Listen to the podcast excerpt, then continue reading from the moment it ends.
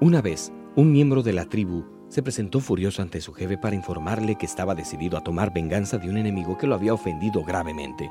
Quería ir inmediatamente y matarlo sin piedad. El jefe lo escuchó atentamente y luego le propuso que fuera a hacer lo que tenía pensado, pero antes de hacerlo, llenara su pipa de tabaco y la fumara con calma al pie del árbol sagrado del pueblo. El hombre cargó su pipa y fue a sentarse bajo la copa del gran árbol. Tardó una hora en terminar la pipa.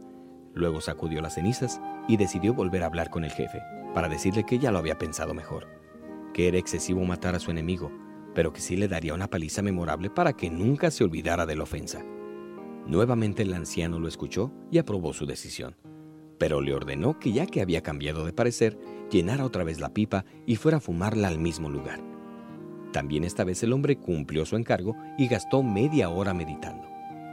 Después regresó a donde estaba el cacique y le dijo que consideraba excesivo castigar físicamente a su enemigo, pero quería echarle en cara su mala acción y le haría pasar vergüenza delante de todos. Como siempre, fue escuchado con bondad pero el anciano volvió a ordenarle que repitiera su meditación como lo había hecho las dos veces anteriores. El hombre medio molesto, pero ya mucho más sereno, se dirigió al árbol centenario y sentado fue convirtiendo en humo su tabaco.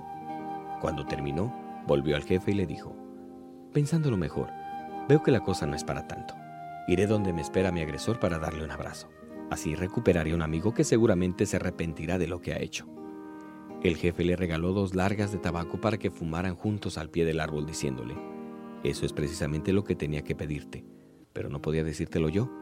Era necesario darte tiempo para que lo descubrieras tú mismo.